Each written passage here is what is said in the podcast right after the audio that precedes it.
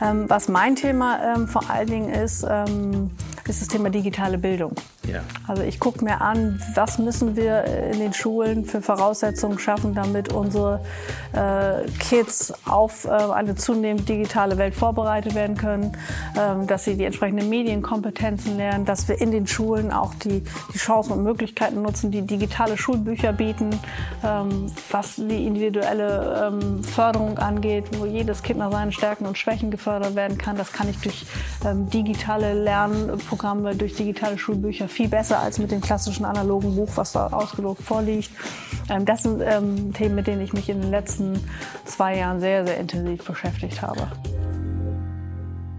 Bevor es mit der aktuellen Folge von On the Way to New Work losgeht, mit der FDP-Politikerin Katja Suding ganz kurz zur Einordnung. Wir haben diese Folge am 5. Februar, wenige Stunden vor den Ereignissen in Thüringen, aufgenommen. Katja hatte also keine Chance, Stellung zu nehmen. Sie hat aber sehr schnell Stellung bezogen und ihren Kollegen da in Thüringen aufgefordert, das Amt zurückzugeben und auch für sich und die Partei kategorisch ausgeschlossen, mit der AfD, äh, AfD zusammenzuarbeiten. Von daher war für uns klar, wir werden diese Folge ausstrahlen, auch wenn sie natürlich diese neuen Ereignisse nicht berücksichtigen kann. Aber es geht ja auch in unserem Podcast nicht um Tagespolitik und um solche Themen, sondern darum, wie Politik sich mit dem Thema New Work beschäftigt. Das tut Katja. Deshalb freuen wir uns, dass wir sie zu Gast haben. Ähm, wir freuen uns auch, wenn ihr zum Wählen geht. Wir sagen euch nicht, was ihr wählen sollt. Wir sagen euch nur, wir wünschen uns, dass ihr wählt. Viel Vergnügen mit dieser Folge. Und wer äh, sagt, warum FDP, der kann dann auch zu Philipp Westermeier gehen zum OMR-Podcast und kann sich zusätzlich noch die Folge mit Katharina Fegebank von den Grünen anhören.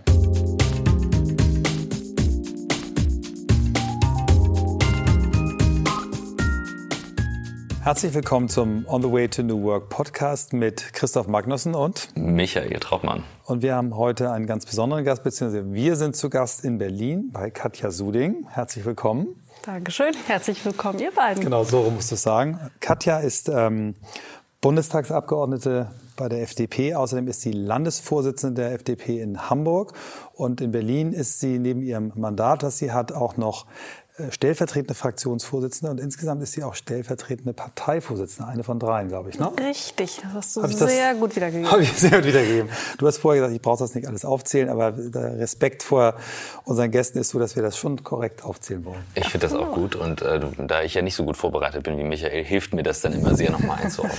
Ich ordne einmal nochmal die Location ein, weil ja. das ist wirklich das Besondere. Strahlender Sonnenschein, wir gucken auf den Reichstag. Ja. Wir sitzen nämlich gegenüber im Bundestag. Ist großartig, oder? Der ja. Ausblick? Gigantisch. Also ja, ähm, das ist wirklich geil. Ähm, ich filme auch gerade mit. Das äh, kann sich also wer Lust hat angucken. Ist schon echt. Äh, also mir stockt auch immer noch ja. der Atem, obwohl ich ja schon eine Zeit lang hier bin. Ich finde es immer noch unglaublich. ich bin heute Morgen vorbeigegangen und habe gedacht, wow, also irgendwo muss ja der ganze Laden gesteuert werden und das ist äh, immer wieder beeindruckend. Das ist großartig. Ich habe, äh, habe ich schon gerade im Vorgespräch, hat ja erzählt, ähm, in den 90er äh, Jahren, ich glaube, es war irgendwie 94 oder 95 war der Reichstag mal eingepackt von Christo. Ja.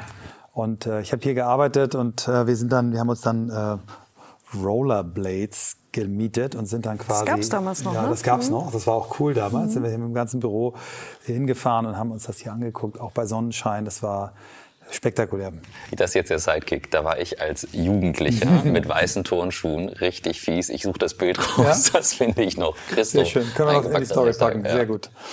Katja, wir fangen unseren Podcast immer mit derselben Frage an. Du bist vorbereitet, du kannst jetzt aber nicht geschockt sein. Wie bist du der Mensch, die Person geworden, der, die du heute bist?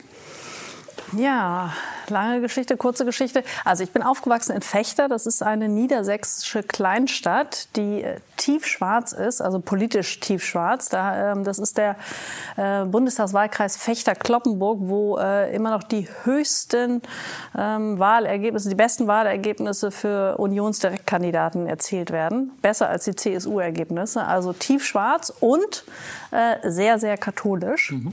Ähm, und ich bin äh, da auch zu einer auf eine katholische Mädchenschule gegangen.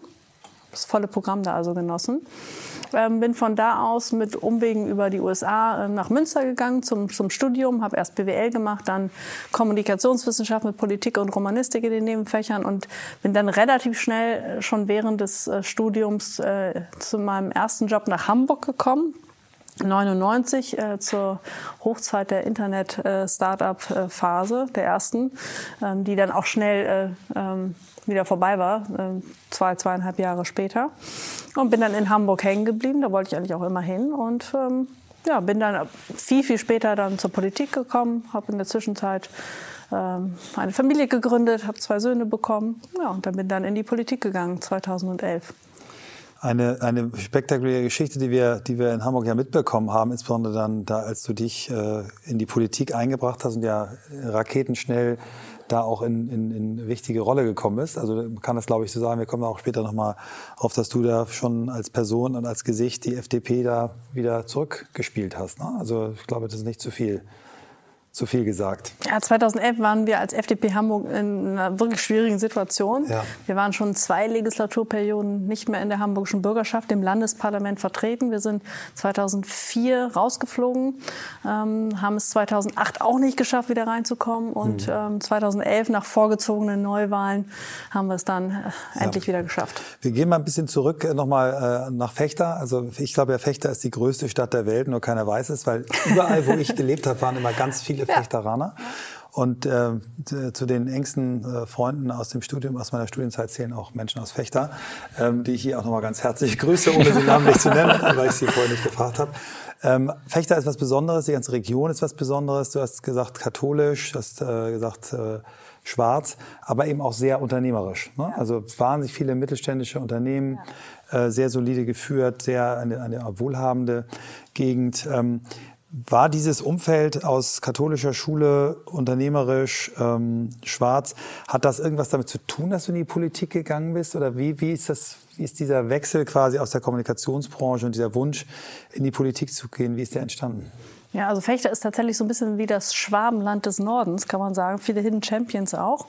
Ähm damals war überhaupt noch nicht der Wunsch vorhanden, dass ich in die Politik gehe. Ich war zwar politisch interessiert, habe sehr viel ähm, politische Theorie, politische Philosophie gelesen, habe mich sehr viel mit, mit politischen Themen beschäftigt, weniger allerdings mit Parteipolitik. Das äh, hatte ich gar nicht so sehr auf dem Schirm. Was ich aber damals schon ähm, gedacht habe und gemerkt habe, wenn ich so ein bisschen beobachtet habe, was passiert ist, dass ich mir wünsche, dass Politik ähm, dem einzelnen Menschen mehr Verantwortung gibt, mehr Freiraum lässt, weil ich immer gedacht habe, es ist doch äh, viel besser, wenn 80 Millionen ähm, Deutsche äh, die Möglichkeit haben, so zu leben, äh, wie sie es gerne möchten, ihre Ziele verfolgen können, ohne dass man ihnen Steine in den Weg legt. Ähm, ja, dass sie einfach etwas äh, für sich und ihre Familien erwirtschaften, beitragen können, damit ja auch die Gesellschaft stärken. Ich habe immer gedacht, das macht eine Gesellschaft doch viel, viel stärker, wenn der Einzelne stark ist. Und äh, habe mich deswegen manchmal gewundert, warum die Politik so viele Regeln und Hürden einbaut, die ähm, den Einzelnen in seinem Engagement bremsen. Ich habe das immer als sehr widersinnig empfunden. Habe dann später erst, als ich dann selber wählen durfte, erst gemerkt, dass ähm, die Freien Demokraten ähm, die ähm, Partei sind im Parlamentsbetrieb, die diesen Ideen sehr nahe ist. Ähm, wie gesagt, das ist mir erst ein bisschen später aufgefallen. Ähm, aber deswegen war ich, glaube ich, schon von, von Kindesbeinen an oder von meiner Jugendzeit an eine, eine freie Demokratin. Mhm. Aber es ist ja nochmal ein Unterschied, ob man sagt, ich bin interessiert oder ich gehe irgendwann diesen Schritt und vielleicht nochmal einmal ähm, kleinen Sidekick. Ähm, wir haben ja also jede der Parteien auch schon vertreten gehabt und wir versuchen immer tatsächlich immer vor Wahlen auch zu sagen, wir machen so einen Podcast, weil uns geht es darum, sich einzubringen und mindestens einbringen ist ja das Wählen gehen, dass überhaupt mal jeder losgeht, aber den Schritt dann auch zu gehen, zu sagen, ich bringe mich aktiv ein und opfere meine kostbare Lebenszeit in dieser Maschine, die es ja nun auch ist, sei es Parteibetrieb, sei es aber auch die Politik an sich. Das ist ja schon echt ein Schritt. Ja. Da wachst du ja nicht morgens auf und sagst so, jetzt mache ich das oder doch? Ja, ein bisschen schon. Ähm, es ist tatsächlich ähm, so gewesen, dass ich, ich war schon 30, also ich war jetzt, äh, habe jetzt keine Juli-Vergangenheit, das war nicht bei den jungen Liberalen, unserer Jugendorganisation. Ähm, hab in Hamburg, bin auf jemanden gestoßen, habe jemanden zufällig kennengelernt auf einer Veranstaltung, der äh, für die FDP Hamburg schon mal im Wahlkampf, im Bundestagswahlkampf 2005 mitgearbeitet hat, der mir so ein bisschen berichtet hat, äh, was er da getan hat und, und äh, wie das Ganze funktioniert hat. Und da habe ich zum ersten Mal ähm, ja, so, so, so, so eine Nähe äh, zu, zu, zum wirklichen Politikbetrieb, zum, zu dem Parteienpolitikbetrieb bekommen. Ähm, und habe dann gesagt, okay, das äh, will ich mir mal noch näher angucken, da, da gehst du jetzt mal hin. So, dann bin ich ähm, zu meinem Kreisverband äh, gegangen, Kreisverband Blankenese. Ich habe damals ähm, im Hamburger Westen ähm, gewohnt, natürlich ehrlich gesagt immer noch. Ähm, und ähm, habe mir das ähm, ja, einfach mal angeschaut, bin dann auch sehr, sehr schnell da reingesogen worden, wurde dann in den Kreisvorstand gewählt, äh, wenig später auch in den Landesvorstand, habe dann als Chefredakteurin unser Mitgliedermagazin übernommen, aber hatte nie vor, ähm, das zu meinem Beruf zu machen. Mhm. Also ich wollte einfach etwas beitragen, wollte gucken, wie funktioniert das, ähm, wie, wie, kann ich mich da engagieren. Ähm, das war äh, mein Interesse, aber ich hatte meine beiden Kinder, ich hatte ähm, gerade meine Selbstständigkeit aufgebaut. Mein Ziel war es nicht, Berufspolitikerin zu werden. Sagen wir mal vielleicht für, für auch Menschen, die sich dafür interessieren, sich ehrenamtlich einzubringen. Ähm, wie viel Zeitaufwand war das am Anfang? Also wie, als du angefangen hast, oder wie schnell, wie schnell ist es mehr geworden? Und wann hast du gemerkt, ups, da geht ja richtig viel Zeit drauf? Ja, man muss sehr aufpassen, ähm, gerade vielleicht, ich glaube, das ist in den kleineren Parteien noch größer, das Risiko, dass man sehr, sehr schnell reingesogen wird. Also wenn da irgendjemand ist, der ähm, ein paar Sätze gerade aussagen kann und äh, vielleicht ähm, nicht schnell genug äh, Nein, sagen, Nein kann. sagen kann, dann ähm, hm. wird man schnell auch mit, mit Funktionen bedacht, ähm, wie zum Beispiel eine Mitarbeit in, in den Kreisvorständen oder auch die die, die, das Mitgliedermagazin, was ich übernommen habe. Und das war dann am Ende schon wirklich viel, viel Arbeit. Da sind viele Wochenstunden reingeflossen, mhm. die ich dann ehrenamtlich geleistet habe. Habe dann auch 2009 äh, für den Deutschen Bundestag kandidiert, ähm, auf der Landesliste weit hinten, also äh, chancenlos als Direktkandidatin im, im Wahlkreis Altona, damals noch gegen Olaf Scholz, der dann äh, später Bürgermeister wurde. Auch da chancenlos natürlich. Mhm. mhm. Aber habe das einfach gemacht, um meine Partei zu unterstützen nutzen, um da sichtbar zu sein, um ja, mitzuhelfen. Ja. Gehen wir mal auf die, auf die, das, was wir am Anfang hatten, ein, äh, der, der Wahlkampf, ähm, der so quasi dich ins, ins Rampenlicht äh, der Öffentlichkeit geholt hat. Ähm, zwei äh, Legislaturperioden ohne die Freien Demokraten in Hamburg. Wie ist das passiert, dass du dann auf einmal da als äh, Spitzenkandidatin äh, ausgewählt wurdest? Wie sieht so ein, so ein Prozess aus in der Partei, dass man da landet? Also ich stelle mir das immer so vor, das sind für ganz viele Leute, die sind schon viele, viele Jahre da und warten darauf, jetzt bin auch ich mal dran. Also der Laie, der politische Laie hat das Gefühl, naja, da ist hat viel was mit ähm, auch ja, ich habe viel eingesetzt, also habe ich das Recht, auch was zurückzukriegen. Ähm, es sind viele Egos, die da so versammelt sind. Wie ist so ein Prozess ähm, für jemanden, der ja als Quereinsteiger reingekommen ist? Ist das vielleicht ein Vorteil sogar gewesen? Ja, dieser Prozess 2011, der, der war nicht typisch, ähm, alleine deshalb, weil ähm, es eine vorgezogene Neuwahl ähm, gewesen ist. Also wir waren ähm, Ende November 2010 wurde in Hamburg ein, ein Haushalt eingebracht. Während der Einbringung hat sich der damalig zuständige Finanzsenator Frigge verabschiedet, ist also zurückgetreten. Ähm, äh, dann gab es diverse Krisengespräche und ein paar Tage später haben die Grünen, das war damals die erste ähm, schwarz-grüne Koalition auf Länderebene, haben die Grünen sich aus der Koalition verabschiedet und dann war schnell klar, dass es Neuwahlen geben würde, weil sich da auch keine andere Koalition zusammenfand. Das ging sehr, sehr schnell, das war sehr plötzlich. Also eigentlich hätten wir erst ein gutes Jahr später wählen sollen. Ähm, ich war zu der Zeit gar nicht in, in Hamburg. Ich ähm, hatte gerade eine Woche zwischen zwei sehr aufreibenden Projekten und die habe ich genutzt, um äh, mal in die Sonne zu fliegen. Hatte mich ganz kurz entschlossen, über Nacht nach Ägypten zu fahren. Saß da also ähm, am Strand, als die Nachrichten eintrudelten und dann auch äh, aus, aus äh, Hamburg der, der Druck ähm, aufkam, die Frage aufkam, ob ich äh, die Spitzenkandidatur übernehmen ähm, wollen würde. Ähm, ja, in der Zeit habe ich dann ähm, ja, viel darüber nachgedacht, intensiv darüber nachgedacht, natürlich auch ähm, mit der Familie gesprochen, mit meinem damaligen Mann gesprochen ähm, und habe mich dann äh, dazu entschieden, dass ähm, ich das machen wollen würde als Spitzenkandidatin. Super. Und ähm, das war ja zum Zeitpunkt, ähm, wo die FDP gerade auch dabei war, sich als Partei nochmal, ich will nicht sagen neu zu erfinden, aber neuer kommunikativer Auftritt, neuer ähm, Bundesvorsitzender, ne? Das war doch so, dass Christian. Das war 2015. Das war dann bei ähm, meiner ersten Wiederwahl. Ach, das war. Mhm. ach so, wo die ganzen, wo auch farblich so viel passiert ist, ne? Wo man das plötzlich. War, das war 2015. Ja, das, okay. das, war ja die Zeit nach 2013, als die FDP aus dem Deutschen Bundestag geflogen ist und wir dann die Zeit genutzt haben mit einer ähm, Neuaufstellung, mit einem neuen Team um Christian Lindner, der ja immer noch Parteivorsitzender ist, ähm, uns auch ähm, ja, visuell neu aufzustellen. Ja, also stimmt, wir haben jetzt gerade was verwechselt, schlecht. Also, ja, aber, aber ich finde, das Thema ist natürlich super spannend, ja. ähm, weil tatsächlich die Phase, äh, ne, also wie gesagt, politisch interessiert bin ich und habe dann schon auch geschaut und ähm, habe natürlich auch mal früher aus dem Unternehmerhaushalt die, die ähm, liberalen Ideen auch mit verfolgt und gesehen. Und als ihr dann plötzlich einen neuen Auftritt hatte, ich erinnere das noch ganz gut, das ja. war nämlich die Zeit, wo Snapchat so aktiv war. Und plötzlich kam so Pink und dieses helle Blau und das Gelb. Und dann dachte ich so, what is happening? Also das ist ja schon mutig auch gewesen. Also wie, den, den Prozess, das würde mich schon nochmal interessieren, weil warst du da mit involviert, warst du mit im Prozess? Ja, ich war damals schon äh, Mitglied des Präsidiums, also des engsten Führungsgremiums, ähm, mhm. das sich zusammengefunden hatte nach ähm, 2013, äh, als wir in einer echt schwierigen Situation gewesen sind, wo ja auch keiner mehr daran geglaubt hatte, dass wir wieder zurückkommen würden, haben wir uns als neues Team ähm, formiert und wir wussten, also wir haben natürlich auch inhaltlich gearbeitet, wir haben einen Leitbildprozess gestartet, haben nochmal geguckt, wo stehen wir eigentlich, wer sind wir, was ist unsere Identität, wer mhm. wollen wir sein, das haben wir sehr, sehr intensiv gemacht. Aber ähm, um so einen Prozess, äh, auf, der inhaltlich stattfindet, zu begleiten, ist es auch sinnvoll, ähm, sich visuell einen neuen Anstrich ja. zu geben. Also wir haben das noch, ähm, ich weiß noch genau, wie wie das gewesen ist, dass ähm, wir äh, zum Dreikönigstreffen, das ist ja immer unser traditioneller Jahresstart am, am 6. Januar in Stuttgart, dass wir da recht wenige Anmeldungen hatten, äh, weil man nicht so ein ganz großes Interesse an der FDP hatte, die ja gerade aus dem Deutschen Bundestag geflogen war.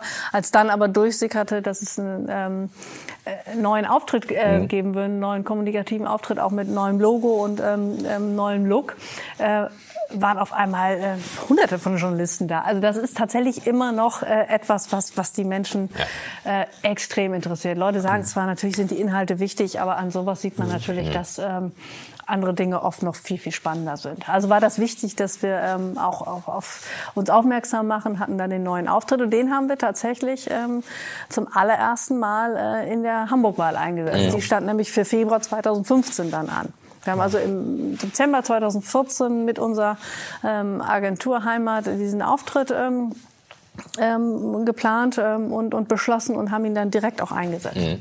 Das kann ich ja vielleicht mal so als ähm, äh, Wettbewerber, Mitanbieter äh, aus dem Werbemarkt damals erinnern. Also da war ich eh sowas von neidisch. Und gesagt, Scheiße, diese Kampagne hätte ich gerne mhm. gemacht. Fand es wirklich bemerkenswert. Ähm, also Heimat ähm, ist ja ohnehin äh, eine wirklich tolle Agentur, sehr kreativ, sehr langfristige Kundenbeziehungen, tolle Arbeiten gemacht. Hornbach kennt, kennt jeder, der sich für Werbung interessiert. Und die haben ja mit der Arbeit, die sie für euch gemacht haben, auch viele Preise gewonnen, ähm, haben mit Sicherheit äh, einen der besten äh, Auftritte, ähm, Wahlkampfkampagnen, die es in Deutschland überhaupt jemals gab, äh, mitkreiert, ähm, mit einem auch ganz eigenen Fotolook äh, für den Spitzenkandidaten, äh, damals auch schon so ein bisschen eher Content-driven, nicht mhm. so sehr Werbung, sondern man hat das Gefühl, man ist da an der Seite, man ist dabei. Das war schon großartig. Jetzt habe ich es aber verstolpert, weil ich will natürlich nicht, ähm, ich will natürlich schon nochmal zurück zu dem, zu dem Thema deine erste Wahl, weil das hast du ja ohne Christian Linder und ohne den neuen Auftritt geschafft, sondern aus deiner Person heraus. Erzähl mal, wie das war. Also wie, wann war dir klar, ich habe hier irgendwie gerade eine echte Chance, ähm, das zu reißen? Ja, das war äh, wirklich eine verrückte Zeit. Also wie gesagt, das kam ja ähm, total plötzlich, dass wir überhaupt in der Situation waren, äh, jetzt uns auf einen Wahlkampf vorzubereiten, also mhm. Spitzenkandidatin ähm, und ein ganzes Team äh, auf, auf eine Liste zu setzen, zu wählen, ein Wahlprogramm zu schreiben, eine Kampagne ähm, aus dem Hut zu zaubern, ähm, den Wahlkampf auch zu organisieren. Das kam ja, normalerweise hat man ja äh, Monate Vorlauf. Man weiß ja, wann so ein Wahltermin äh, ähm, da ist und bereitet sich dann ja auch ähm, schon mindestens anderthalb Jahre vorher mhm. drauf, äh, vor drauf, also manchmal sogar noch länger. Wir hatten zwei, drei Wochen. Das heißt, es musste unglaublich schnell gehen. Ich hatte noch nie so einen Wahlkampf geführt. Ähm, und ähm, ja, wenn man damit, ähm, da, da geht man natürlich ganz anders ran, also auch sehr unvoreingenommen.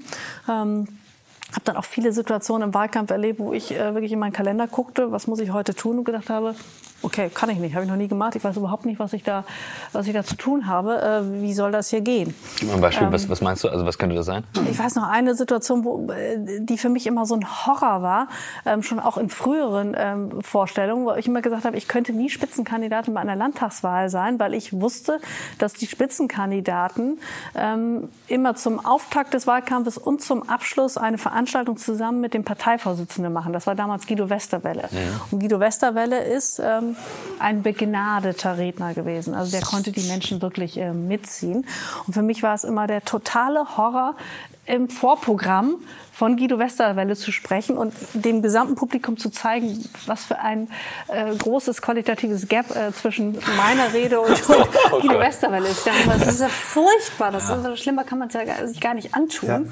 Ja. Ähm, dann war ich Spitzenkandidatin, hatte das äh, beiseite geschoben, den Gedanken. Und dann kam der Tag, wo Guido Westerwelle sich ankündigte für Hamburg, gesagt hat, wir machen jetzt hier eine Veranstaltung und ähm, ich überhaupt keine Zeit hatte, mir da wirklich was genau zu überlegen. Also ich hatte weder Zeit, mich vorzubereiten, noch ähm, hatte ich viel Übung im, im Auftritt. Also ich, das war grottenschlecht, war furchtbar. Und es ist dann auch nicht so gewesen, dass es dann doch irgendwie ging. Nein, es war wirklich schlimm. Also es war wirklich ein grauenhafter Auftritt. Ich stand da mit meinen Karteikarten, da hatte mir irgendjemand was aufgeschrieben und ich stammelte da rum und ähm, ich sah Guido Westerwelle, der, ähm, der wirklich, wirklich gequält, lachte, so. lächelte und mir Mut zusprach und der hinterher, und das rechne ich ihm echt hoch an, hinterher sagte, Mensch, das haben Sie super gemacht. Und ich nur sagte, Herr Westerwelle, äh, nein, das war äh, nett, dass Sie es sagen, aber ich weiß, dass es, dass es schlimm war und es tut mir leid. Und also es war wirklich, ähm, ja, ich bin da komplett ins kalte Wasser ja, geschmissen ja. worden und ähm, musste da in sehr kurzer Zeit ganz, ganz, ganz viel lernen und hat das mhm. natürlich auch. Also wenn in so einer Situation hat man natürlich eine Lernkurve, ja, die ist mhm. so steil wie, wie, wie nix. Und was, was war dann, äh, was glaubst du, war ausschlaggebend? Also, weil das ist ja schon, wenn du zwei Legislaturperioden draußen bist, äh, wieder reinzukommen, ist ja jetzt äh, nicht so einfach. Ne? Also, ähm Nein, das ist nicht einfach. Ähm, zumal weißt du, was eure damals, Kernaussage war? Was damals? Äh, ja, es ging, äh, Hamburg gibt die Richtung vor, war unser mhm. ähm, Slogan auf den Plakaten. Ich hatte damals eine, eine gelbe Regenjacke an. Die erinnere ich noch ähm, gut, ja. Das ist auch zufällig letztendlich entstanden. Mhm. Wir haben ein Shooting dann ähm, äh, vereinbart an meinem 35. Geburtstag, das weiß ich noch.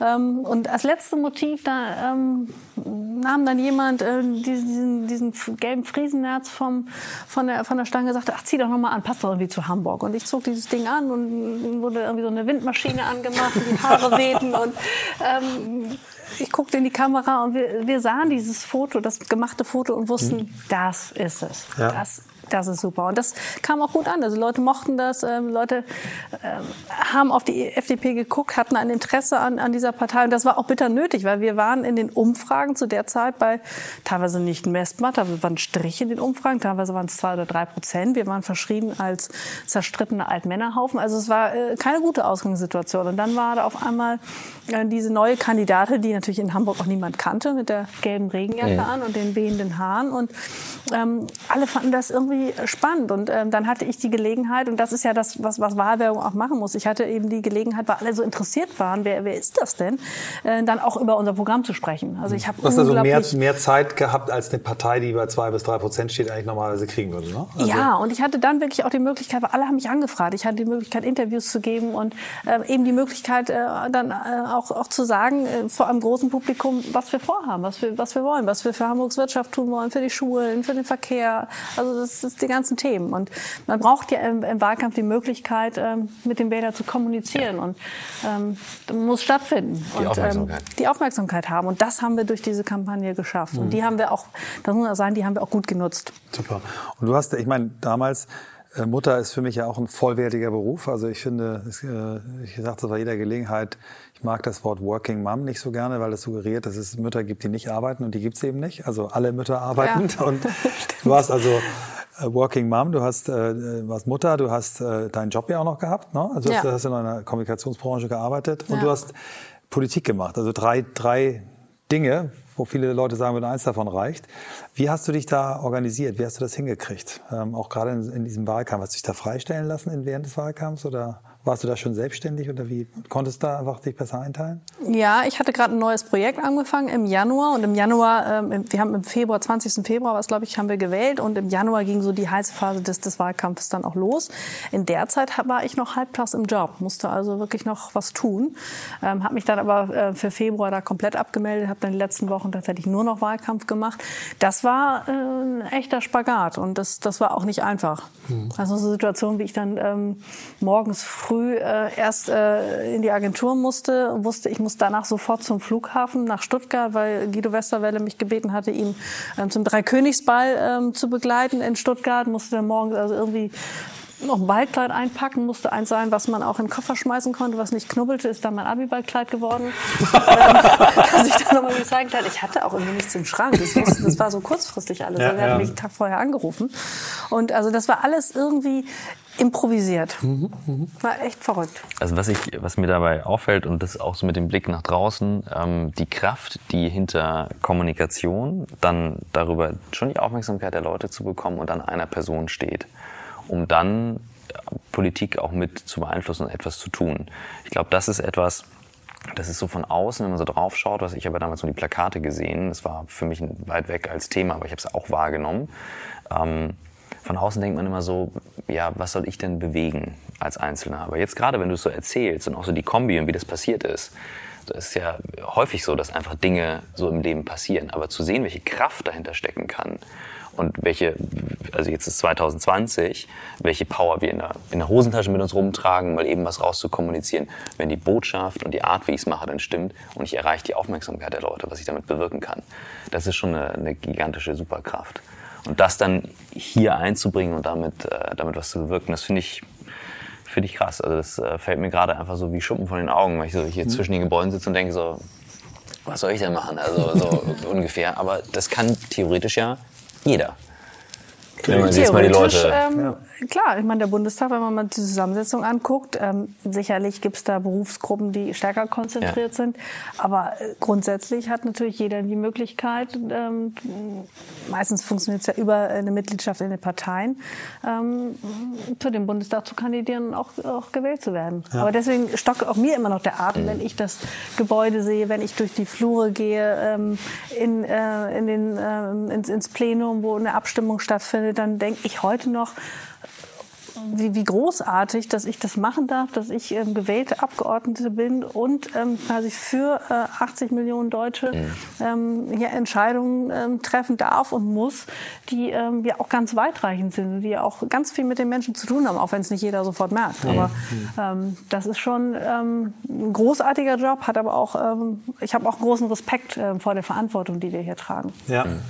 Die, machen wir noch mal, die, bringen wir nochmal diesen ersten, wir gehen jetzt nicht durch jeden Wahlkampf, aber gehen wir nochmal den, nehmen wir nochmal den ersten, weil das ja wahrscheinlich auch alles äh, so lebensverändernde Momente waren. Ne? Jetzt äh, stell mir vor, Wahl, Wahlparty. Ne? Ihr habt wahrscheinlich irgendwie eine Location gehabt, wo ihr dann ja. zusammen wart und dann vor den Tickern gesessen habt. Du hast mir vorhin im Vor Vorgespräch erzählt, das ist so ein bisschen wie äh, auf, die, auf die Noten warten äh, bei der Uni oder äh, Schule mit dem Unterschied, dass bei der Uni dann eben nicht kommt, ah, Katja Suding, Katja Suding, wird geschätzt mit 1,3, vielleicht kann es dann 1,0 werden, sondern nein, es ist, ähm, ist noch spannender, es ist ja richtig ja. spannend, es ist ja wirklich wie äh, Eiskunstlauf, ich habe keine Ahnung, äh, Sport, äh, Wettkampf, Challenge, wie war das erste Erlebnis für dich? Wo wart ihr, wo habt ihr das gemacht? Wir haben äh, unsere Wahlparty im Alten Mädchen gehabt mhm. in, in Hamburg und ähm, ich wusste von den Umfragen, die ist natürlich in den Wochen vorher, äh, da gab es einige davon, dass wir so bei sechs, sieben Prozent ähm, landen würden.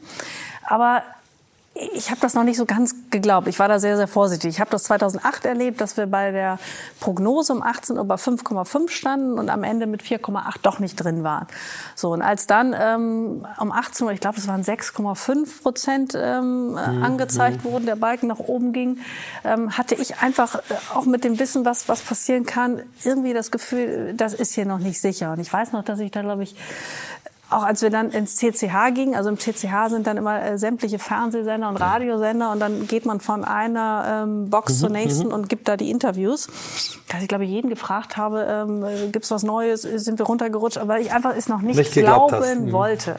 Ich hatte mir vorher mal vorgestellt, wenn wir äh, es schaffen würden, was ja alles andere als, als sicher war, ähm, dann würde ich wahrscheinlich da bei den Interviews die ganze Zeit auf und abspringen vor Freude. Aber an dem Geht nicht, ne? Bist nee, du wahrscheinlich ich war so, unter Strom so angespannt, weil ich es einfach noch nicht glauben konnte und wollte und mir auch noch gar nicht zugelassen habe, mich wirklich zu freuen. Mhm. Und ich natürlich auch unglaublich konzentriert war, weil ich da wirklich ein Interview nach dem anderen auch, auch, auch, auch im bundesweiten Fernsehen geben musste. Da muss man sich dann auch ein bisschen konzentrieren. Hatte ich auch alles noch nicht gemacht.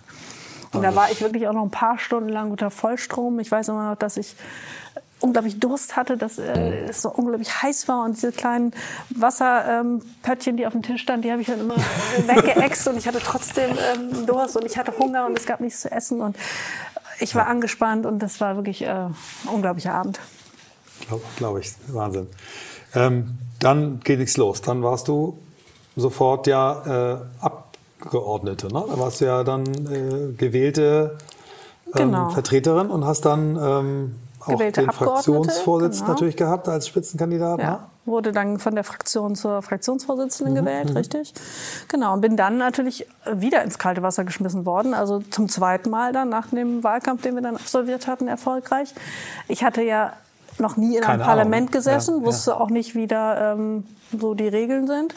Ähm, man kennt das so von außen, aber es ist doch, wenn man drin sitzt, das kann einem, da kann einem auch nie keiner wirklich darauf vorbereiten. Man muss da einfach erfahren, wie, wie so ein Parlament funktioniert, wie die Regeln sind, was da eigentlich stattfindet. Und das ist eigentlich wie Bundesliga-Trainer sein, ähm, aber du hast vorher nicht Fußball gespielt, weil du, du warst nicht Teil des Teams und jetzt bist du Teamchef. Ähm, das ist schon, schon stell ja. mir krass vor. Und auch ja. da musste ich sehr, sehr schnell lernen. Auch da hatte ich die Situation, dass ich in meinen Kalender guckte und dachte, keine Ahnung, was ich da jetzt machen soll, weiß ich nicht, kann mhm. ich nicht. Und musste da sehr, sehr, sehr schnell lernen, weil auch da natürlich die Situation war, dass ähm, auch viele Medien ähm, zwar gesehen haben, Mensch, jetzt haben die das gegen alle ähm, Wetten, die wir abgeschlossen haben, dann doch ins Parlament geschafft. Mhm. Aber dann wurden schon die nächsten Wetten abgeschlossen, die dann hießen, ähm, wie schnell schafft sie es, den Laden in den Ruin zu treiben und wie schnell ähm, fliegt das wieder auseinander. Also du hast schon schön auch von der Presse immer Pressure ja, gehabt. Das ja, das war dann schon so, also, da wurde schon auch ein bisschen geungt. Und ich wollte natürlich nicht, dass da irgendjemand Recht behält. Also mhm. habe ich da auch gerade im ersten Jahr, ich glaube, ich habe noch nie in meinem Leben so viel gearbeitet wie in diesem ersten Jahr, um das irgendwie hinzukriegen, um einfach auch den, den Wissensvorsprung, den andere hatten, den Erfahrungsvorsprung, ähm, um den irgendwie einzuholen. Da musste ich richtig, richtig ranrauschen, die Kollegen auch. Das heißt, wenn du sagst, ich habe da viel gearbeitet, was, was umfasst die Arbeit denn eigentlich überhaupt für jemanden, der, da, der überhaupt keinen Einblick hat? Weil du auch sagtest, da war so viel so neu, was du nicht geahnt hast. Also zum, zu, zunächst ist es erstmal so, dass ähm, so eine Fraktion ist ja wie so ein kleiner, kleines Unternehmen. Wir haben Mitarbeiter, wir haben äh, Räume. Ähm, das ist ja eine Struktur, die dahinter steckt. Jeder Abgeordnete hat Mitarbeiter, die Fraktion an sich hat Mitarbeiter, sie muss geführt werden, es gibt einen Pressesprecher, einen Geschäftsführer, alles Mögliche. So, und wir hatten nichts. Also wir mussten zwar die Parlamentsarbeit machen, aber wir hatten keine Räume, wir hatten kein Telefon, wir hatten keine Mitarbeiter, wir hatten gar nichts. So, ähm, und das also Startup, eigentlich war ein Startup. Wie, wie so ein Startup, genau. Und das mussten wir komplett neu aufbauen. Wir mussten also ähm, neben der Arbeit, die anfing, von der wir keine Ahnung hatten, ähm, für die wir auch keine Mitarbeiter hatten, was die anderen ja hatten. Also wir mussten gleichzeitig ähm, die Arbeit machen, ohne Hilfe, mussten ähm, parallel äh, die Mitarbeiterstellen ausschreiben und besetzen, die Auswahlprozesse machen. Das ist ja auch sehr zeitaufwendig, mhm. weiß jeder, der das schon mal gemacht hat. Also wir mussten das alles ähm, parallel machen. Ja. Und ähm, das hat äh, die ersten Monate uns unglaublich viel Kraft natürlich gekostet, das alles parallel zu machen. So, und dann hatten wir irgendwann unsere Strukturen, wir hatten die Räume bezogen, waren die Mitarbeiter da, die arbeiteten sich ein. Und dann so langsam ähm, wurde das besser. So nach einem Jahr hatten wir so das Gefühl, okay, jetzt können wir durchatmen, jetzt mhm. äh, haben, wir den, haben wir das irgendwie so drauf, jetzt laufen wir da ungefähr unter den Bedingungen wie, wie, die, wie die anderen Kollegen aus den anderen Fraktionen. Mhm. Hast du ähm, in der Zeit äh, bestimmte Mentoren gehabt, also Leute, wo du wusstest, da kannst du immer hin, die dich da so ein bisschen ähm, geführt, will ich nicht sagen, aber, aber dir, dir Tipps, Sparring geben konnten oder hast du da viel aus dir selbst rausgeholt? Es gab äh, Menschen, die, ähm, mit denen ich einiges besprechen konnte. Da gab es unterschiedliche, die auch unterschiedliche Erfahrungen hatten und deswegen auch ähm, unterschiedlich an unterschiedlichen äh, Stellen helfen konnten. Aber ganz, ganz vieles muss man einfach selbst erfahren. Man mhm. muss die Situation einfach mal durchlebt haben, um äh, zu wissen, was, was passiert da und um auch äh, zu lernen. Mhm. Also vieles muss man einfach leider ja. erfahren und auch, ja. auch mal negativ erfahren. Und äh, das, was, was ich mir so vorstelle als, als Laie, ähm, diese Vielfalt der Themen, die du ja machen musst. Ne? Also man sagt ja in Unternehmen auch, okay, es geht 60 Prozent der Zeit eines es geht mit Politik drauf. Damit ist dann immer ein bisschen abfällig gemeint, dass du dich ja im Unternehmen quasi vernetzen musst und äh, Strömungen erkennen musst und, und, und Machtgefüge irgendwie idealerweise für dich nutzen und so weiter. Das heißt, aber ihr macht ja immer Politik. Also ihr macht inhaltlich Politik. Ihr habt mit Sicherheit auch in, in so einer Gruppe, in einer Partei unterschiedliche Strömungen, die eingefangen werden. Das heißt, der, der, Job besteht aus ganz vielen Dingen. Also es geht, und wir kommen jetzt aufs Inhaltliche dann auch gleich, weil, weil du ja auch sich sehr für das Thema Arbeit, Digitalisierung ähm, und so weiter, Vereinbarkeit, Beruf und Familie einsetzt. Da kommen wir gleich drauf. Aber was ist das eigentlich? Es ist Kommunikation, es ist Führung, es ist ähm, Verhandlung, ne? wenn ich unterschiedliche Positionen habe. Es ist ähm, natürlich, mit Sicherheit gibt es auch, wenn äh, ich erinnere, da gab es auch mal eine Landtagswahl, wo auch ein bisschen komisch und quer geschossen wurde. Es ist doch so ein Mix von, von Tätigkeiten. Ne? Also wie, wie kriegt man das organisiert? Dann kommt auf einmal die Bundespartei und sagt, hier, wir hätten nicht gerne Präsidium. Jetzt hast du ja auch so, habe ich am Anfang gesagt, so viele verschiedene Jobs. Also wie, wie kriegt man das alles ähm, ja, in line. Also wie teilst du den Tag ein? Wie geht das? Ja, man muss natürlich sehr gut organisiert sein, ähm, sehr genau wissen, was, was, was habe ich zu tun, ähm, wann kann ich das am besten tun, wie sind die Deadlines. Da muss man immer noch einplanen und das gehört in jeden Tag, äh, dass unvorhergesehene Dinge passieren, also Presseanfragen, irgendwelche Dinge passieren, die zu kommentieren sind, irgendwas... Ähm, äh, Termine ähm, reinkommen, die, die vielleicht nicht geplant waren. Also man muss sehr viel Zeit auch für Unvorhergesehenes ähm, einplanen. Und der Job besteht ja, aus ganz, ganz vielen unterschiedlichen ähm, Herausforderungen. Wir müssen in die Öffentlichkeit kommunizieren, wir müssen in die Fraktion, in die Partei kommunizieren, wir müssen da äh, für Überzeugung ähm, ähm, werben. Wir müssen natürlich ein Ohr an dem haben, was, was äh, in der Welt passiert, was in Deutschland passiert. Wir müssen Entwicklungen im Blick behalten, ähm, sprechen daher auch viel mit Verbänden, mit, ähm, mit Betroffenen, mit, äh, mit Menschen, die, die sich mit den Themen auskennen, mit denen wir uns beschäftigen. Ähm, ja, es ist also ein sehr, sehr breites Spektrum ähm, an, an Jobs, die wir da zu tun haben. Ja. Und dann gibt es auch Wähler, die man auch mal wieder treffen muss, ne, die einen sehen wollen, ja. die diskutieren wollen. Ja. Klar. Du hast es gerade angesprochen, ich fände es auch spannend, mal reinzugehen, weil ihr seid ja wahrscheinlich schon tiefer drin, auch durchs Vorgespräch mit Digitalisierung, den Themen, die du dich einsetzt. Was sind das, was sind das für Themen, die dich umtreiben? Ich hatte einen Parteikollegen, zwei von dir kennengelernt am, am, am Freitag auch mal, hab, ähm, der eine Johannes Vogel kümmert sich um auch Arbeits, ja. ähm, Arbeitsrecht, Arbeitsverträge und so weiter. Finde ich ein Riesenthema. Wir haben gerade bei uns alles umgestellt und das ist ein echt ein Brett. Also wenn man wirklich nach New Work Arbeitsverträge machen will, das ist schon ja. fast unmöglich heute noch. Ja. Ähm, fand ich aber spannend, auch mal da reinzuhören. Was, was sind deine Themen, die du mitträgst, die wichtigsten? Also dieses Thema New Work äh, finde ich auch spannend, interessiert mich. Ich bearbeite es in der, in der Bundestagsfraktion nicht, das macht der Johannes Vogel.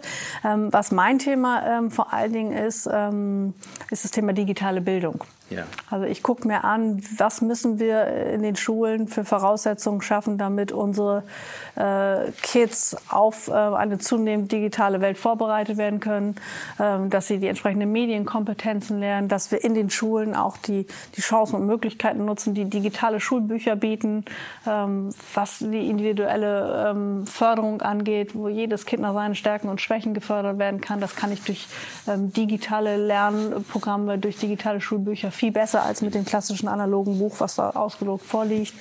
Ähm, das sind ähm, Themen, mit denen ich mich in den letzten zwei Jahren sehr, sehr intensiv beschäftigt habe. Wie hast du dich da, ich sag mal, ich bin sehr zwiegespalten, ich bin super Techie auf jeden Fall, ich liebe das. Es ist ein, eines meiner, meiner Antriebe, mit Technologie und Screens zu arbeiten.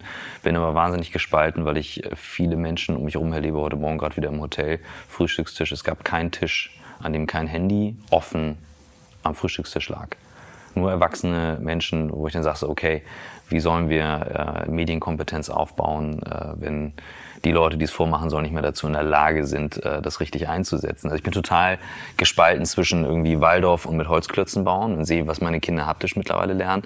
Und dann wiederum, natürlich sollen die eine Medienkompetenz aufbauen. Also meine Tochter ist vier, die kann unterscheiden, ob sie Google anspricht oder Alexa anspricht. Total krass. Sie weiß je nachdem, in welchem Kontext wir sind, mit wem sie da reden sollte.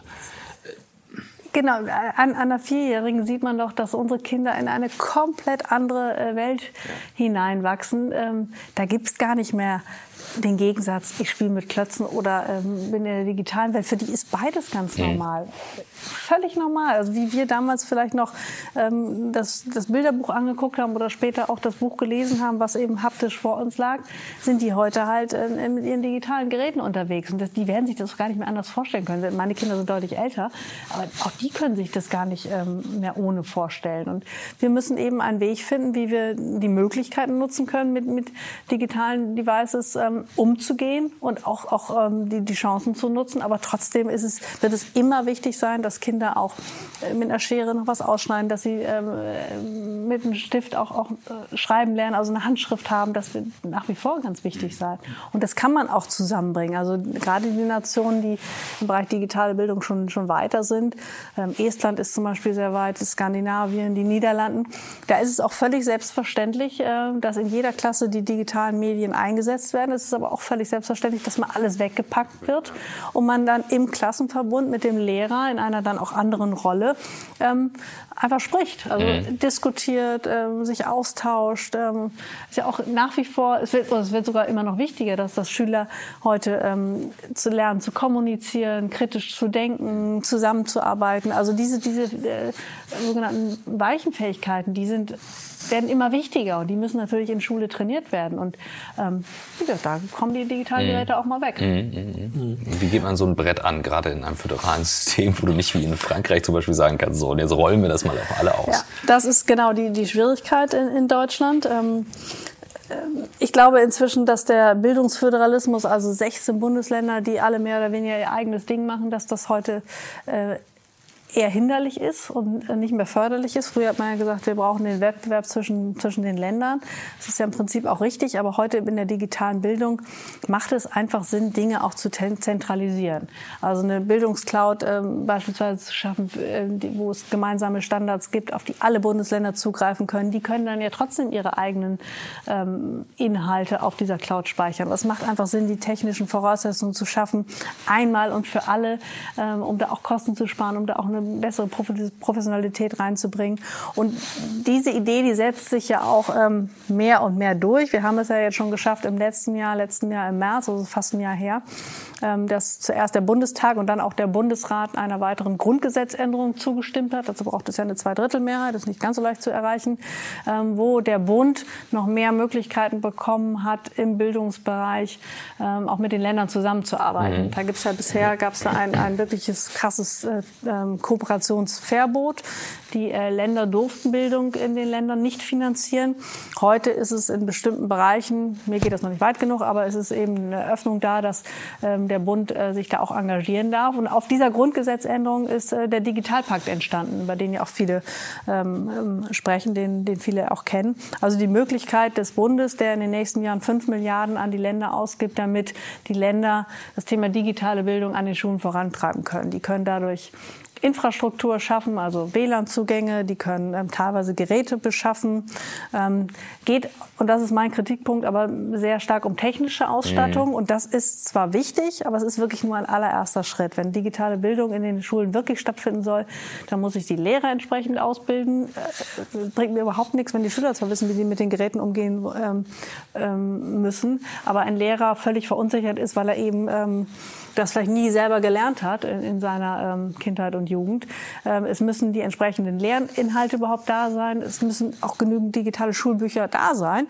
Ähm, da gibt es viele Hersteller, die bisher ähm, da eher verunsichert ist, sind zum Beispiel durch äh, fehlende Datenschutzregeln. Es ist zum mhm. Beispiel oft gar nicht klar, was muss überhaupt an Datenschutzstandard ähm, erreicht werden. Schülerdaten sind sehr sensibel.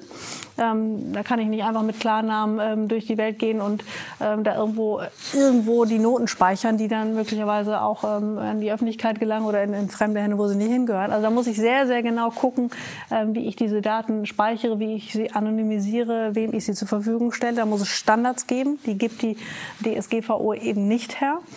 Ähm, so, und das sind alles ähm, Stellschrauben, an denen man noch äh, weiter drehen muss, äh, damit dieses Thema in Deutschland wirklich zum Fliegen kommt. Das ist ein bisschen wie äh, Sexualkunde in der Schule. Ne? Die absoluten Grundlagen, das Kondom des Internets, der Zwei-Stufen-Login und viele Lehrer wissen nicht mal, äh, dass ihr iPhone in die Apple und damit in die Google Cloud synchronisiert wird. So, so kommt so habe ich das noch nie vor. betrachtet. Ja. ja, also es ist schon, also weil, weil die Diskrepanz ist natürlich wahnsinnig groß groß. Ne? Also ein Lehrer und Schüler setzt die Geräte zu Hause ein.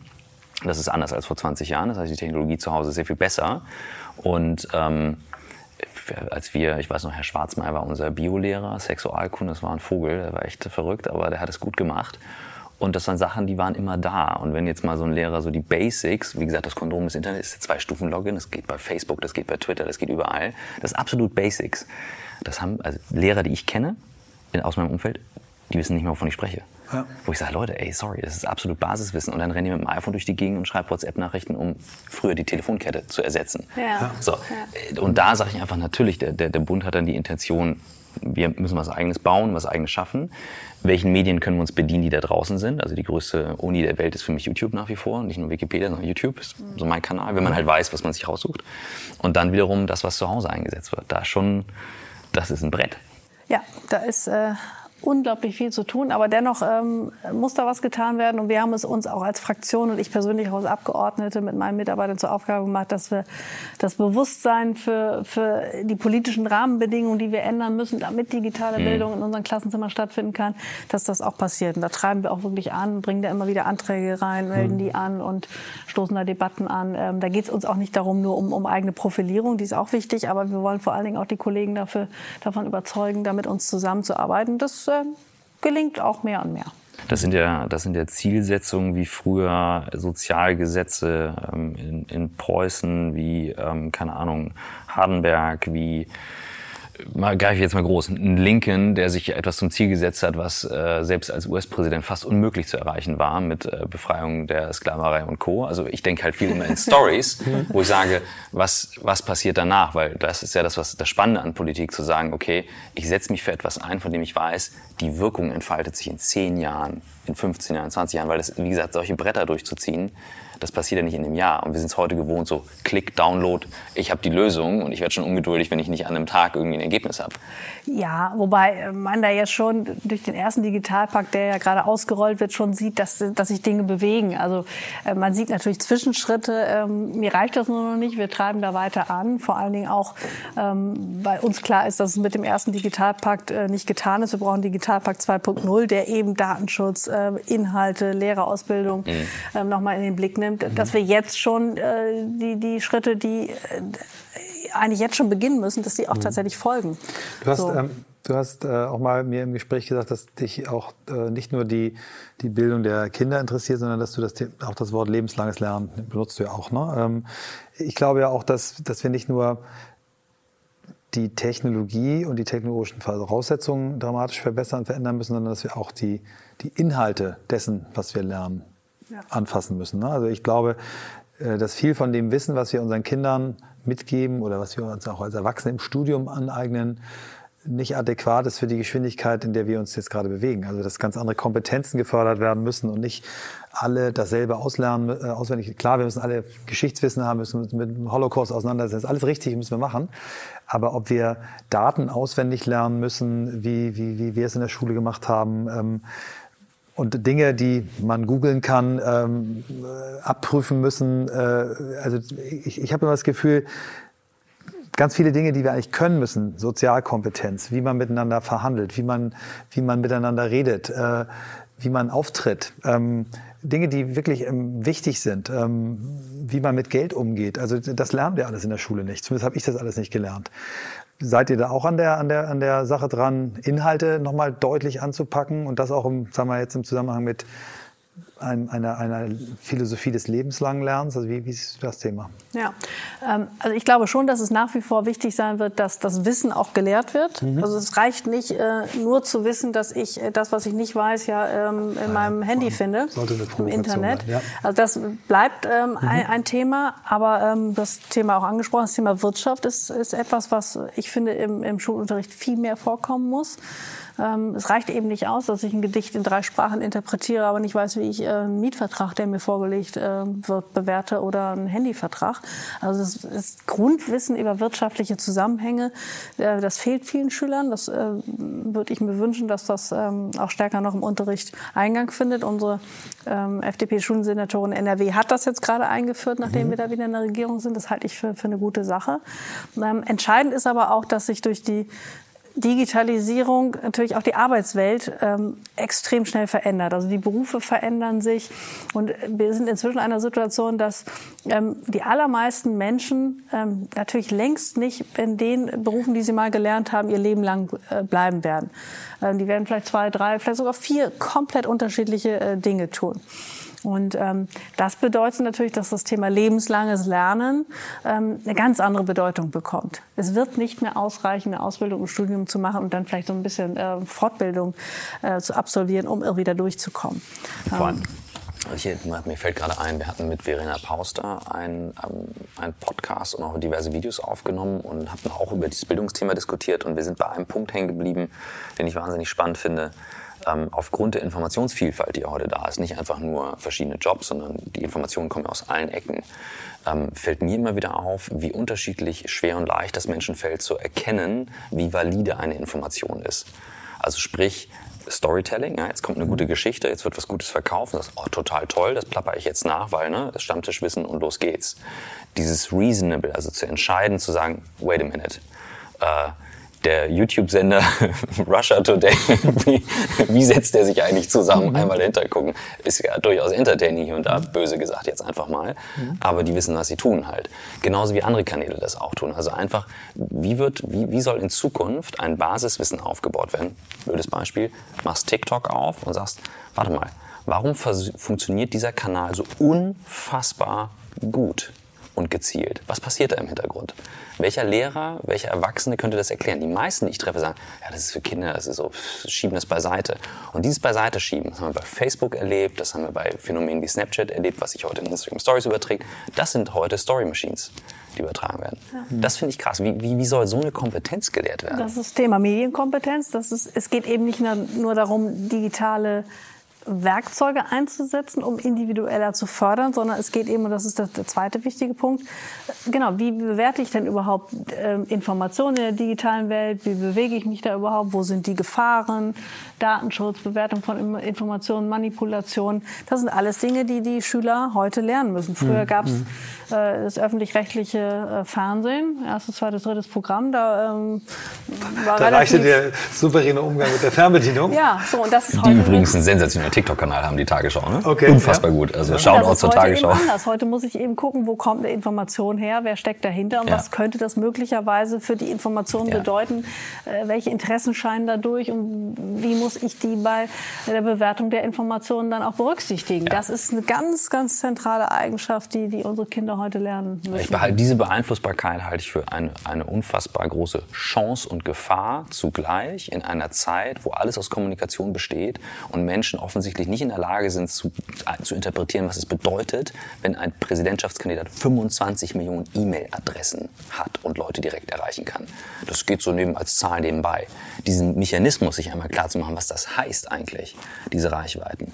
Und das das, es fasziniert mich immer wieder, wie mit einem Handwisch durch einen Satz, das von jemandem, der als Autorität scheint, weggewischt wird. Das ist nicht relevant, das interessiert nicht. Und ich sage, wow, selbst nicht einmal eine Facebook-Werbung geschaltet und sagen, ist nicht relevant. Also das ist, das, da, da sehe ich wirklich, also auf dem Thema sehe ich wirklich Druck auf den Kessel, ähm, daran zu gehen, weil das braucht keine Tools, das braucht Aufklärung. Ja, ja, ja. und das braucht und, aber diese Aufklärung fällt ja nicht vom Himmel, sondern mhm. das muss natürlich durch die Lehrerinnen und Lehrer in den Schulen ähm, geleistet werden. Und genau deswegen ist uns auch die Lehrerfortbildung äh, so wichtig in diesem Thema. Ähm, ja. Der Lehrer hat da eine entscheidende ja. Rolle. Und wenn der natürlich, ähm, der oder die nicht mit, mit, digitalen Medien aufgewachsen ist, dann hat man auch wenig eigene Erfahrungen mhm. gemacht. Und deswegen ist auch da das, äh, das Thema Weiterbildung und Qualifizierung so unglaublich wichtig. In der Erstausbildung mhm. muss das stattfinden, aber eben auch danach. Ähm, wir haben natürlich auch ältere Lehrkräfte, die ähm, das im Studium nicht gelernt haben. Aber auch die müssen das ihren Schülern natürlich beibringen können. Das ist unglaublich zentral. Also ohne Lehrerfortbildung, das nimmt noch einen viel, viel größeren Stellenwert ein. Genauso wie das lebenslange Lernen auch für alle anderen ja, ähm, ich, ja. ähm, Menschen eine ganz, ganz zentrale Weil die so eine Stelle hohe einnimmt. Multiplikationsrolle ja. haben und eben so früh an den Kindern ansetzen, verstehe ich. Du hast vorhin äh, oder vor wenigen Minuten gesagt, dass du eben auch daran glaubst, dass Menschen eben nicht mehr diesen einen Beruf, sondern viele verschiedene Berufe haben. Und auf dieses Thema würde ich gern noch eingehen. Ähm, wir haben das auch mal kurz vorher besprochen, wie starr eigentlich unser System ist. Ne? Also Flexibilität, ob das jetzt, wann ich in Rente gehen möchte oder nicht, ob das ist, ich möchte zwischen Freelance, Festanstellung oder auch vielleicht eine Mischung, halb festangestellt, Rest Freelance. Da stellen ja die Gesetze noch sehr viele ja, Blocker so in den Weg. Ne? Also ein Freelancer im, im, Kreativbereich, der muss dann, kommt dann sofort Künstlersozialversicherung, Scheinselbstständig, muss sich mit Themen beschäftigen. Ähm, warum ist das so kompliziert und, und was, wie ist da eure, eure Haltung? Das ist katastrophal nicht kompliziert. Darf ich, sage ich jetzt mal als Chef einer Agenturberatung, Schrägstrich, ja. kreativ. Das ist ja. katastrophal. Also was das Thema angeht, da äh, sind unsere Arbeitszeitgesetzgebung, äh, Arbeitszeitgesetze sind noch für eine Welt aus dem letzten Jahrtausend mhm. gemacht. Und das spürt man eben auch. Heute gibt es eben immer mehr Menschen, die äh, schnell wechseln und mehrfach wechseln zwischen ähm, Angestellten-Dasein, zwischen einer Selbstständigkeit, die gründen vielleicht mal ein Unternehmen, dann sind sie mal als Freelancer tätig, bringen da ihr Spezialwissen in Teams ein, wechseln dann aber auch wieder, wenn das Projekt zu Ende ist. Und unsere ähm, Arbeitszeitgesetze und unsere ganzen Sozialsysteme sind darauf gar nicht eingestellt. Ich kann äh, meine Riester-Rente äh, nicht mitnehmen, wenn ich in die Selbstständigkeit äh, wechsle, die ich vielleicht als Angestellter ähm, ähm, erworben habe, wo ich eingezahlt habe. Wenn ich mich selbstständig mache, als Freelancer tätig bin, dann habe ich die große Unsicherheit, werde ich überhaupt als Selbstständige anerkannt oder ähm, kriege ich nachher ein Problem mit der Scheinselbstständigkeit, muss ich dann vielleicht hohe Sozialbeiträge zurückbezahlen. Das kann man alles viel einfacher machen, indem man ähm, Sozialvorsorge, äh, ähm, Altersvorsorge transportabel macht zwischen den unterschiedlichen mhm. ähm, Formen eines ähm, Erwerbstätigen, also Selbstständigkeit, Freelancertum, Angestellten-Dasein, indem ich es leichter mache durch ähm, Positivkriterien, die ein Selbstständiger erfüllen muss, ganz rechtssicher und sofort zu sagen, ja, das ist ein Selbstständiger, der erfüllt die Kriterien. Heute ähm, wird das andersrum gemacht. Wenn ich bestimmte Dinge, äh, Negativkriterien ähm, eben nicht erfülle, dann kann es sein, dass ich ähm, äh, nicht anerkannt werde als Selbstständiger. Und das ist natürlich für denjenigen, den das betrifft, ähm, wegen der Rechtsunsicherheit und den finanziellen Folgen, die das hat, eine Katastrophe. Ähm, also da brauchen wir einfach ähm, Regeln, die das äh, heutige ähm, Leben abbilden oder auch Arbeitszeitgesetzgebung. Aus Europa gibt es eine Richtlinie, die besagt, äh, dass wir eine wöchentliche Höchstarbeitsdauer von 48 Stunden haben, dass man aber diese Arbeitszeit auf die Tage unterschiedlich verteilen kann. Das geht nicht im sicherheitsrelevanten Bereich. Es gibt äh, Berufe, wo so entscheidend ist ähm, in bestimmten Gefahrenberufen, ähm, dass die Menschen nicht eine bestimmte Höchstarbeitszeit am Tag über, überschreiten. Aber es gibt viele Berufe, gerade auch im Agenturbereich, in den kreativen Berufen, in vielen Office-Berufen, ähm, da wollen die Menschen sich ihre Zeit besser einteilen. Die wollen zum Beispiel morgens ins Büro gehen, am Nachmittag sich irgendwann zu Hause um ihre Kinder kümmern, dann ähm, den Abend mit ihnen verbringen, sie ins Bett bringen und setzen sich dann spät abends um 22 Uhr, 23 Uhr nochmal hin und arbeiten das nach, was sie am Nachmittag Nachmittag verpasst haben, nach unserer deutschen Arbeitszeitgesetzgebung, die sieht eine elfstündige Ruhezeit vor, dürfen sie am nächsten Tag gar nicht vor, vor mhm. 10 oder 11 im Büro erscheinen. Ist doch völliger Irrsinn. Also warum lässt man den Menschen, die das möchten, nicht mehr Flexibilität? Und warum setzt man eine EU-Richtlinie in deutsches Recht äh, nicht so um, wie sie da mal gedacht war, sondern verschärft sie hier auch noch? Das erschließt sich mir einfach nicht. Und das ist inzwischen so, so unglaubliche Bremse, die wir uns da selbst anlegen. Also da wünsche ich mir einfach deutlich mehr Flexibilität und deutlich mehr Eingehen auf die veränderten ähm, Lebens- und Arbeitsgewohnheiten, die, die sich einfach ergeben durch moderne Arbeit. Definitiv ein New Work-Thema, kann man nicht anders sagen, ja. Wir haben ja gesagt, wir wollen diese Folge, äh, wir werden diese Folge zwei Tage vor der Wahl in Hamburg ähm, äh, ausstrahlen. Wir werden jetzt ja keine Parteienwerbung machen, aber du hast natürlich die Möglichkeit, hier auch nochmal die Menschen aufzufordern, zur Wahl zu gehen. Ähm, warum ist die Wahl in Hamburg so wichtig? Ja, jede Wahl ist wichtig, weil Menschen natürlich darüber entscheiden, wie Parlamente zusammengesetzt werden, wie diese Parlamente auch ähm, Regierungen ähm, bestimmen und wählen, Regierungschefs äh, wählen. Deswegen ist das natürlich ganz entscheidend. Und ich kann nur jeden auffordern, Wahlwerbung oder lasse ich hier einfach mal hinzugehen. Ja. Äh, es gibt so viele Länder, wo die Menschen sich äh, ihr Wahlrecht ähm, erstreiten mussten, wo sie es nur unter ähm, ganz großen Gefahren ähm, überhaupt wahrnehmen ähm, können, wo sie ähm, Repressalien und Druck fürchten müssen. Wir sind ein Land, wo wir frei wählen dürfen. Das ist äh, eine großartige Errungenschaft und mir tut es immer weh, wenn äh, Menschen da so wenig Interesse äh, zeigen und nicht mal äh, zur Wahl gehen. Das ist ein Gang ähm, zur wahrscheinlich Schule um die Ecke am Sonntag. Ähm, man macht da seine Kreuzchen und kann dann wirklich auch dazu beitragen, ähm, dass wir hier eine gute Vertretung ihrer Interessen Doppelt haben. unterstrichen sollte jeder machen. Ja. Also ganz, ganz klar. Ich habe meine beiden Kinder zur letzten Wahl mitgenommen, äh, was nicht einfach ist, damals eins und drei. Äh, das ist kein großes Entertainment, aber die haben gesehen, was gemacht wird, die haben gefragt. Und ähm, du sagst, es gab Länder, hier wurde auch mal gestorben, erstritten und, und äh, ja. erkämpft, dass wir wählen dürfen. Und jeder, der das nicht tut, der darf sich nicht beschweren. Und man sollte nicht vergessen, wir beschweren uns über alle ausländischen Präsidenten. Keiner von uns ist ein US-Wähler und auch ein russischer Wähler. Also regt euch nicht auf, sondern geht zur Wahl hier, wo wir was Geht machen wählen, können. das ist das Wichtigste, genau. Meine, meine Söhne sind jetzt Erstwähler bei der Bürgerschaftswahl. Sehr schön. Ich äh, möchte, wie ich das auch bei unseren anderen ähm, Politikern, die wir bei uns im Podcast hatten, mich bedanken dafür, dass du das machst, weil es ist für mich alles andere als selbstverständlich. Es ist nicht so, dass man damit schwer reich wird, sondern man macht äh, äh, Dinge, wofür man in anderen Kontexten bei gleichem Verantwortungsniveau dramatisch höher bezahlt wird. Man ist äh, einer Öffentlichkeit, die, einer Presse ausgesetzt, die immer nur oder was heißt, häufig Schwächen sucht und aus äh, Schwächen Story macht. Also, dass du dir das antust, dass du dich hier für uns einsetzt, dafür möchte ich mich hier einmal öffentlich bedanken. Und ich wünsche dir viel Erfolg auf deinem weiteren Weg und hoffe, dass das für dich so wird, wie es- wie du es dir wünschst. Da möchte ich mich anschließen. Danke, Katja, dass du Vielen das Dank machst. euch beiden. Hat mir sehr viel Spaß gemacht. Dankeschön.